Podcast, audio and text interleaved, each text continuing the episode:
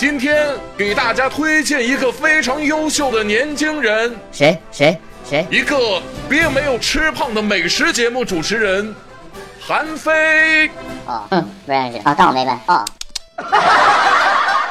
你好，我是韩非。韩非不是韩非子，谁听谁变瘦，谁转谁最美。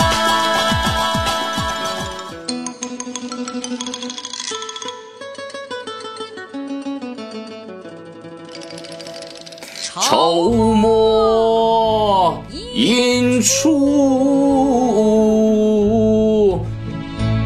日转复洒。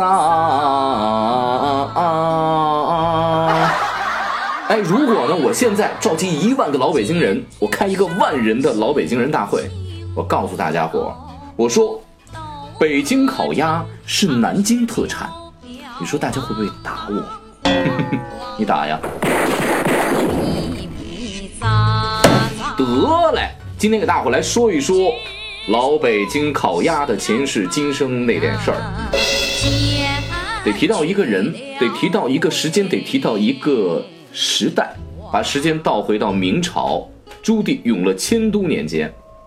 那个时候呢，朱棣篡位成功，准备迁都北京了。他走的时候顺道，也从他的老家金陵带了一些个当地的烤鸭高手。他当时呢，等于说召集了十万人吧，算是一个新的移民政策，告诉大家走，咱们上北京去开荒去。那时候北京真是荒凉，这洋洋洒洒的十万江苏人就沿着古运河。一路向北到了北京城，啊，他们真特伟大。为什么呢？因为咱们的现在经常去逛故宫嘛，紫禁城就是当年这十万人几百年前给咱盖出来的。他们从哪儿进的北京呢？这得说到一个地方，通州的通惠河遗址。对，现在不能叫通州了，现在得得得叫人北京了。因为那天我问姐姐，我说那晚上吃完饭你就回通州了？哎，你怎么说话呢你？谁说我们那是通州？我们那叫北京。现在行政中心迁到通州了，你不知道啊？我们那叫北京，你知道吗？啊，我想应该是这么一个场景啊。你想想看啊，那十万当年的江苏人跟着朱棣永乐迁都，一路当年那船可不是现在这种电动的、加油的什么的特快，就那么滑呀滑呀滑上来，哎，这船也特晃。这个粮船上的一些粮食散落下来之后呢，南京人特喜欢吃鸭子，肯定会要一些鸭子，一路就就这么上来。这鸭子吃着散在通惠河上的粮食长大的，然后呢，这个鸭子特别的好吃。我想着那个师傅说他们小时候讲究吃这通惠河上的鸭子，应该是出于这么一个讲究。当然，也不是所有的鸭子啊都够格叫烤鸭啊。你比如说从永乐年那会儿吧，选的就是白鸭，后来呢，我们也叫它甜鸭。怎么回事呢？白鸭跟甜鸭到底是不是一个鸭子呀？我记得不是汪曾祺先生，就是梁实秋先生，在他书里面明确记载过，他们看这个通惠河北京填鸭的全过程，给大伙儿细说一下。戴世奇呢，就是把鸭子给它圈起来啊，然后就把那个饲料，据说是那个油面，还是一些个饲料，然后搓成跟黄瓜粗细差不多长短的二十多公分吧。就从这鸭子嘴里那么塞进去，不管这鸭子饿还是不饿，不管这鸭子刚吃没吃过，因为总之四十五天出栏能够迅速的让它催肥，对，所以说好的北京烤鸭呢，它的口感得符合油肥啊。但是近几年美食圈上特别流行什么肥而不腻这么一个词儿吧之类的，等等等等啊，嗯，你怕你吃素？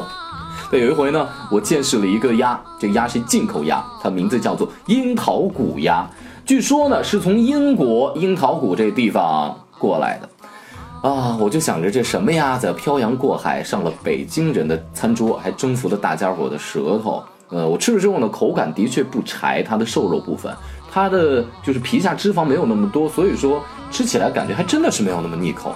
我我后来我就详细研究了一下这个樱桃骨鸭到底是怎么回事儿啊，它是怎么这是从外国非得跑到中国来抢占这个北京白鸭的市场啊？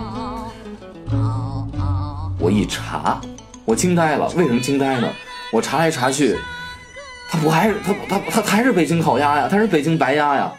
樱桃谷鸭是一八七三年那个鸦片战争的时候，美国人带到美国之后，后来呢就传到欧洲，然后带那么几个鸭蛋就孵化出来，就是带的很少，就是鸭蛋非常坚强，没被做成咸鸭蛋啊。后来呢就传到了英国，呃，据说后来传到日本，传到了苏联，在英国的那个樱桃谷的那个地方呢，这个英国人就把。这个北京的这个白鸭然后呢和当地的瘦型鸭进行了一个杂交，所以说杂交出来的这个鸭子呢就是不肥不瘦，而且呢，你去查历史简介，他们称自己养的鸭子英文的确写的是 Peking duck，或者是 Peking white duck，就是北京鸭或者北京白鸭。嗯，呃，说一说烤鸭的历史，基本上分两个流派吧。来北京大家经常问说，那我去哪吃烤鸭？你想吃比较经典的，那就一个就便宜坊嘛。那字怎么写？很多人我我刚来北京的时候，包括很多人就说，哎，那便宜坊那卖什么的？那便宜坊到处都是啊。他们家呢是焖炉，呃，焖炉的特点就是不见明火。最早呢也是用的这个什么麦秆呀什么之类的，这这个去去烧炉子。但现在呢都改良了，环保嘛，都变成了电炉子。它的特点呢是鸭子不见明火，鸭肉会比较嫩。另外一个呢就是经常我们说的是果木烤鸭，就挂炉的，以全聚德为首。呃，为什么要选果木呢？像枣木啊、梨木啊、苹果木啊。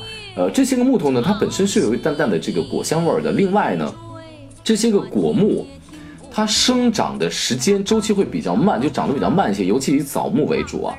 所以说，就是它的密度比较大，在烤鸭的时候呢，它的这个火比较稳定，不至于说把这鸭子鸭皮有地方糊了，有地方没糊，或者像渣子特多呀。所以整体的外表那酥脆的口感是比较匀称匀称的。我记得有一回，我姐第一回吃烤鸭，她说：“哇，这个鸭子竟然能吃出水来！”我说：“哦，因为肚子里面是挂了水啊。因为全聚德这一派的挂炉烤鸭呢，它的特点就是脖子开一刀，然后挂水进去，等于说里面是它里面的肉为什么吃起来嫩？呃，因为它是见明火嘛。”里面肉为什么吃起来嫩等于说有咕嘟咕嘟煮的那么一个过程，然后外表就特酥脆了。所以说把那个油通过那个水咕嘟咕嘟给它逼出来之后呢，所以那个皮下脂肪变少了，一部分是被这个水取代。所以我经常我说哇，这烤鸭吃起来不是油的感觉，是油水的感觉，有油有水。那现在很多烤鸭店是在这肚子里面挂水，因为基本上挂炉烤鸭都差不多嘛，果木有的时候用的可能是。这个这个这个电电烤的之类的，所以在这这糖里面挂什么水有讲究，呃，反正不同门类吧，里面什么都见过，什么银杏树水的，什么据说可以什么降降降胆固醇、降三高，一些个什么柠檬水的、西柚水的，有挂什么高汤的，反正各种各样都有吧。总之就是为了让它里面的肉吃起来有特别的一种味道或者特别的口感来。但是万变不离其宗，外酥里嫩，大概就是这么一个口感，这就是挂炉烤鸭的特点啊。当然也有人说过，说烤鸭它是山东菜，啊，对于这个呢，我不是特别的认同，呃，硬是说它跟山东菜有点什么关系，跟山东的这个，就那鸭饼，哪的人喜欢这个煎饼卷大葱？山东人嘛，蘸酱吃嘛，对不对？北京烤鸭那个那那个鸭饼，感觉就是一个浓缩版的 mini 版的这么一个山东的煎饼，然后里面的葱条包括酱，好像都经常用山东的为好。然后卷在里面一块吃，我觉得这也可能跟当年永乐迁都有关系啊。你想，这个古运河从这个江苏一路上来，过山东，最后才到北京。过山东的时候，那当年船开那么慢，得在那留宿吃东西啊，是不是？把山东那个煎饼的蘸葱的、蘸酱的那个那个做法给它加进去。呃，说的不对呢，那各位美食大咖万一听到了可以纠正啊。总之，不到长城非好汉，不吃烤鸭真遗憾。烤鸭咱们就说这么这这这么多吧啊。